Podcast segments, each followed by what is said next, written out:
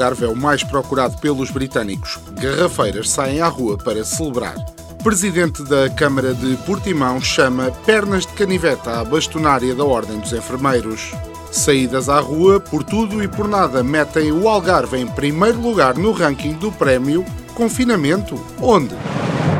Semanário Especial de Informação. Do mar ou disto. À quinta-feira, meia hora depois das nove, das treze e das dezoito. O rigor jornalístico dos dias de hoje. De manhã é mentira, pela tardinha já será verdade e à noite são carapaus alimados. Sejam bem-vindos a mais um semanário especial de informação do mar ou disto. Porque aqui as notícias são como as ruas do Algarve nesta altura. Há movimento? Onde? Onde? Vamos então à atualidade do Algarve. Um homem de 45 anos foi detido em flagrante quando furtava cobre no interior de um empreendimento em Albufeira. Os militares da GNR, na sequência de uma denúncia, deslocaram-se para o local e apanharam o homem no momento em que este se preparava para abandonar o interior do edifício. O homem terá dito que o cobre era dele e que nunca roubou nada a ninguém. Contudo, os militares desconfiaram quando viram que se tratavam de 27 kg de fios de cobre. Quem é que anda com 27 kg de cobre às costas sem ser para fazer uma instalação elétrica? O homem terá respondido que ia apenas fazer uma cobrança a bastonária da Ordem dos Enfermeiros depois de ter acusado a diretora regional da Segurança Social do Algarve de já se ter vacinado e ter chamado nomes à presidente da Câmara de Portimão, vê-se novamente envolta em polémica depois de ter sido alvo de pragas de alvor rogadas pelas mais altas figuras do Algarve, porque claramente Ana Rita Cavaco tem alguma coisa contra o Algarve. O nosso departamento de investigação sabe que no verão passado a bastonária terá vindo passar férias a Armação de Pera e, sentada numa esplanada, disse que queria um café e dois copos de água. O empregado de mesa respondeu o famoso queria, já não quer, e a moedinha incompreendida levou a mal. É daí que vem, alegadamente, todo este ódio. A Praia da Falésia foi considerada uma das 25 melhores praias do mundo pelos utilizadores do TripAdvisor. O portal compila todos os anos avaliações, classificações e favoritos que os viajantes partilham em todo o mundo e utilizam essas informações para destacar os melhores destinos turísticos. Sabemos também que a Praia da Falésia é a quinta melhor do mundo no ranking do Zumato pela secção de comes e bebes e que fica em segundo lugar na tabela da Uber pelas deslocações mais satisfatórias. O grande destaque é aquele de que a praia aparece em primeiro no ranking do Tinder. De acordo com o mais recente estudo sobre o mercado dos resorts em Portugal, os compradores do Reino Unido continuam a ser a principal fonte de procura internacional para os resorts portugueses, reforçando assim a sua cota no Algarve. O presidente já veio a público dizer que desde que tragam inglesas em topless, por ele tudo bem. E claro, também desde que esses resorts sejam os do costume, não há qualquer problema. Já os apoiantes da Fórmula 1, que ainda estão retidos no estacionamento do Grande Prémio de Portimão, querem que obrigatoriamente façam escala lá, porque assim sempre vêm caras novas. Ninguém até ao momento se manifestou em relação ao conteúdo das bagagens que devem ser inspecionadas pela possível presença de co... perdão, estirpe inglesa do vírus. Entretanto, o nosso repórter saiu à rua mais uma vez para tentar entender não sabemos bem o quê.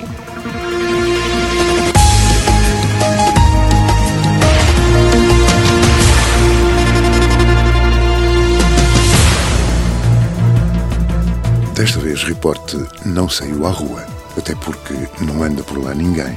Aproveitamos então para pensar em coisas, em assuntos, em blá-blás da treta com que nos lixam o aparelho auditivo. Começo então com uma curiosidade que me deixa a pensar que alguém acha que somos idiotas. Bem, às vezes até parece, mas olhem que não. Segunda-feira, 1 de março de 2021, 21h30, a SIC anuncia que foi a TV mais vista pelos portugueses em fevereiro. E blá blá, programa daqui, jornal dali, todos os programas foram os mais vistos. Ora, 21 h 31 a TVI anunciava que tinha alcançado os melhores resultados desde 2019. Curioso, não? Por lá o produto é bom. É que dizem estas coisas e ninguém cora. Ora, talho de foi, António veio por seu lado dizer que tive o ano mais produtivo de sempre, com a Delta a bater o recorde de venda de sardinhas em lata. Entretanto, fiquem a saber que o Parque Campismo da Costa da Caparica foi eleito o melhor hotel de 5 estrelas da Europa numa votação em que participaram os seis finalistas do concurso anual de enfardanço de pastéis de nata. E já agora, a mais curiosa de todas, vêm por aí uns quantos milhões que, ao que parece, não vão chegar à cultura. E a razão apresentada é, por certo, bem fundamentada. Diz quem sabe que isso de cultura é coisa de gajos mal vestidos e que nem sequer cortam as unhas. Bem, sendo assim, é bem feito. Foi então que o repórter, após respirar fundo, bebeu uma jola e cagou no assunto.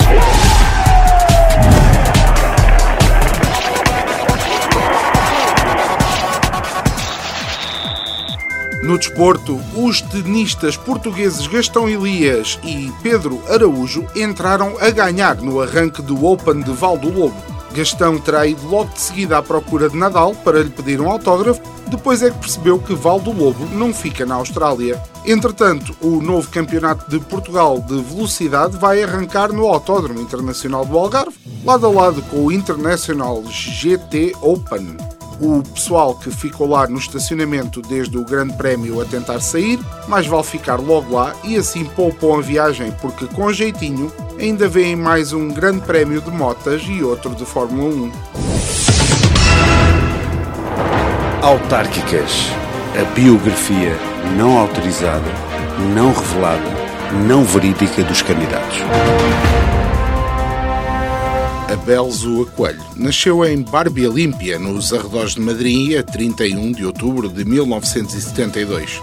Descendente de uma família de agricultores em decadência, o candidato à Câmara de Albufeira estudou na cidade de Belo Horizonte, no Brasil. Aos 12 anos viaja para Portugal com os monges budistas para fazer um retiro espiritual nas Caldas da Rainha, de onde foi expulso por insubordinação mental. Apanhou, na altura, boleia de uns feirantes tendo acabado por se estabelecer em Albufeira, por altura da Feira Franca. O jovem Abel teve uma promissora carreira como atleta, chegando mesmo a fazer treinos de captação olímpica para a modalidade de tiro aos pratos. Devido à insistência dos amigos, acaba por se licenciar em artes cênicas e da representação Felizmente, em 1998, chumba no casting para o Maria Vitória e dedica-se a uma espetacular carreira no cultivo da batata doce em Algesur.